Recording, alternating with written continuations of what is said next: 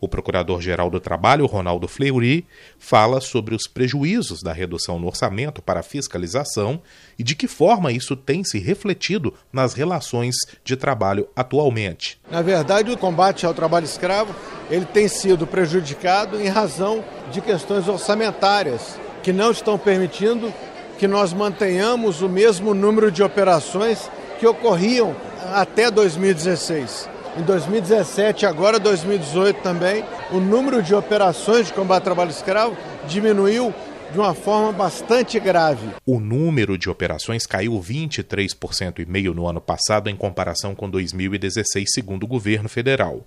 Foram realizadas 88 operações em 175 estabelecimentos no ano passado, contra 115 em 2016. É a menor atuação das equipes de erradicação desde 2004, quando foram feitas 78 fiscalizações.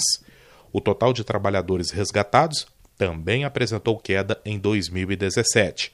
Foram 341 pessoas encontradas em situação análoga à de escravos e retiradas de frentes de trabalho, número mais baixo desde 1998, quando houve 159 resgates.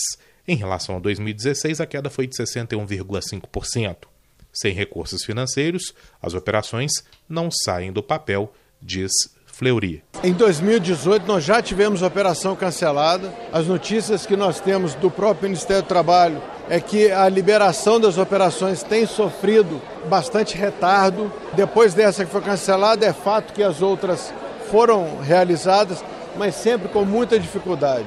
E mantendo-se os mesmos números de operações de 2017. Nós precisamos resgatar as operações que tínhamos em 2016. O número de operações que estamos fazendo hoje é um número que todos sabemos ser insuficiente diante da gravidade do problema do trabalho escravo no Brasil. Ele ainda completa. É, os números acabam reduzindo pela falta da fiscalização. Conforme a última lista suja do trabalho escravo emitida pelo Ministério do Trabalho, 165 empregadores foram flagrados nas operações por submeter trabalhadores às condições análogas à de escravo. Repórter Patrick Vaz.